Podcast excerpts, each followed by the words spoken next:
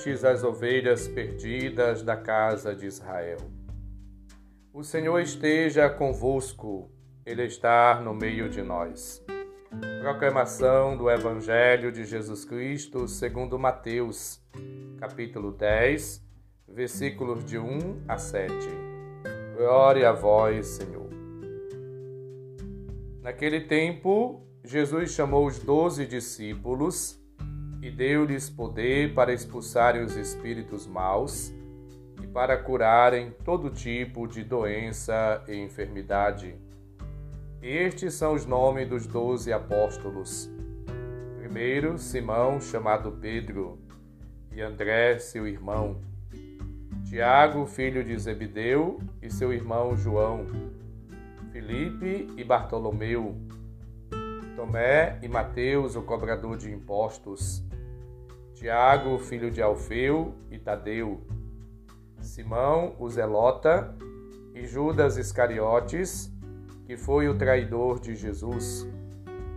Jesus enviou estes doze com as seguintes recomendações: Não deveis ir aonde moram os pagãos, nem entrar nas cidades dos samaritanos e diante as ovelhas perdidas da casa de Israel. Em vosso caminho anunciai: o reino dos céus está próximo. Palavra da salvação. Glória a vós, Senhor. Caros ouvintes, irmãos e irmãs, Jesus é apresentado por Mateus como o novo Moisés, que institui, que funda a nova comunidade, o povo de Deus. Assim como o antigo povo era formado por doze tribos, a nova comunidade, o novo Israel de Deus, tem características da universalidade, também doze apóstolos. Portanto, os doze são chamados a estarem com o Senhor e a ser enviados por Ele aos irmãos e irmãs, especialmente aqueles que são considerados como ovelhas perdidas da casa do Senhor. Deus, através do seu Filho Jesus Cristo, concede o poder sobre as forças do mal, sobre o demônio e também o poder de curar os males, as doenças, as enfermidades, para que as pessoas possam experimentarem de maneira antecipada o sinal da libertação do mal. A presença de Deus liberta, redime, cura, transforma, modifica, da vida. Mateus apresenta a lista dos nomes dos apóstolos numa ordem, aquela mesma de Marcos 3, 16, 19 e de Lucas 6, 14 a 16. Pedro é sempre o primeiro a conduzir o grupo dos doze. E a comunidade deve caminhar de dois a dois, manifestando a importância da unidade, da comunhão, da fraternidade, da partilha, num trabalho comunitário, nunca isolado, egoísta. Na comunidade dos doze tem pessoas pecadoras, publicanas, zelotas, traidores, pessoas frágeis, humildes, mas que foram chamadas por Deus e receberam instruções precisas para iniciar a missão pelos israelitas, anunciando o reino de Deus, o reino dos céus, para cumprir a promessa feita a Abraão. Na tua descendência serão abençoadas todas as famílias da terra. Atos 3, 25. Portanto, a bênção é atualizada. Israel agora é convidado a converter-se mas ao mesmo tempo a ser portador do reino dos céus, da boa nova, do reino de Deus, da presença, do amor de Cristo que liberta, que salva, que redime, que dá vida, que transforma. A palavra de Deus, ela é eficaz. Por isso, quando os apóstolos ou o próprio Cristo fala, a palavra se cumpre, se realiza. Pois a palavra é de Deus, é lâmpada para os pés. A, palavra cura, purifica. A palavra salva. A palavra de Deus e o próprio Deus estará com a comunidade representada pelos doze até o fim dos tempos, conforme Mateus 28, 29. Estarei convosco até o fim dos tempos. A certeza da presença, da graça, do amor, da ternura de Deus provoca contentamento, conforto, amparo, segurança.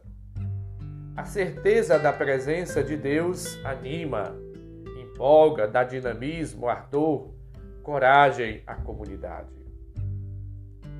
Os discípulos são chamados a evangelizar e a curar, a pregar o evangelho, a anunciar, a testemunhar com a vida, com as palavras. O evangelho, portanto, é um dom, uma graça, um dom que salva uma graça oferecida de maneira gratuita. De graça recebestes, de graça deveis dar. Jesus dá aos apóstolos o poder de curar como sinal da sua presença entre nós, a presença de Deus que salva, que continua na história realizando prodígios, portentos, a interferência, o dedo, a graça, a presença do Espírito, do próprio Deus, é uma presença libertadora, transformadora, redentora, é a vida. A missão realiza-se pela simples presença e pelo testemunho de vida de cada cristão. Já lembrava-nos o Evangelho anunciante, número 21. Anunciar o Evangelho e testemunhá-lo com a vida. Há muitos meios para evangelizar seja através da liturgia, do ritual da missa, dos sacramentos, dos sacramentais, seja através da contemplação, da oração, do diálogo, da adoração, seja através dos demais sacramentos, mas também hoje nós temos muitas outras formas de evangelizar.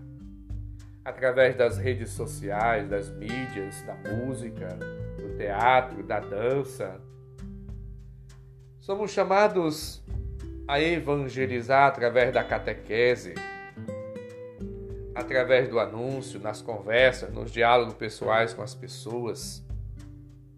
Esse serviço concreto de evangelização, de promoção da vida, é muito importante, pois a missão ela envolve todos os momentos e circunstâncias da vida. Assim, vivendo como missionários itinerantes e conscientes da nossa vida e missão, somos chamados a semear o Evangelho, a palavra de Deus, a boa nova. Vivamos conscientes da nossa vida e missão. Sejamos, portanto, corajosos, ardorosos, dedicados nesta arte de evangelizar. Tenhamos consciência da nossa vocação e da nossa missão evangelizadora. E assim como São Paulo afirmava em 1 Coríntios 9,16, que todos nós também tenhamos essa mesma convicção.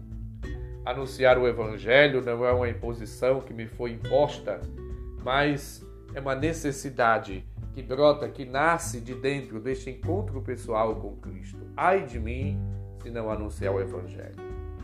Portanto, dia após dia, noite após noite, instante após instante, procuremos evangelizar com a nossa vida e também com as palavras. Sejamos evangelizadores em todos os momentos e circunstâncias da nossa vida.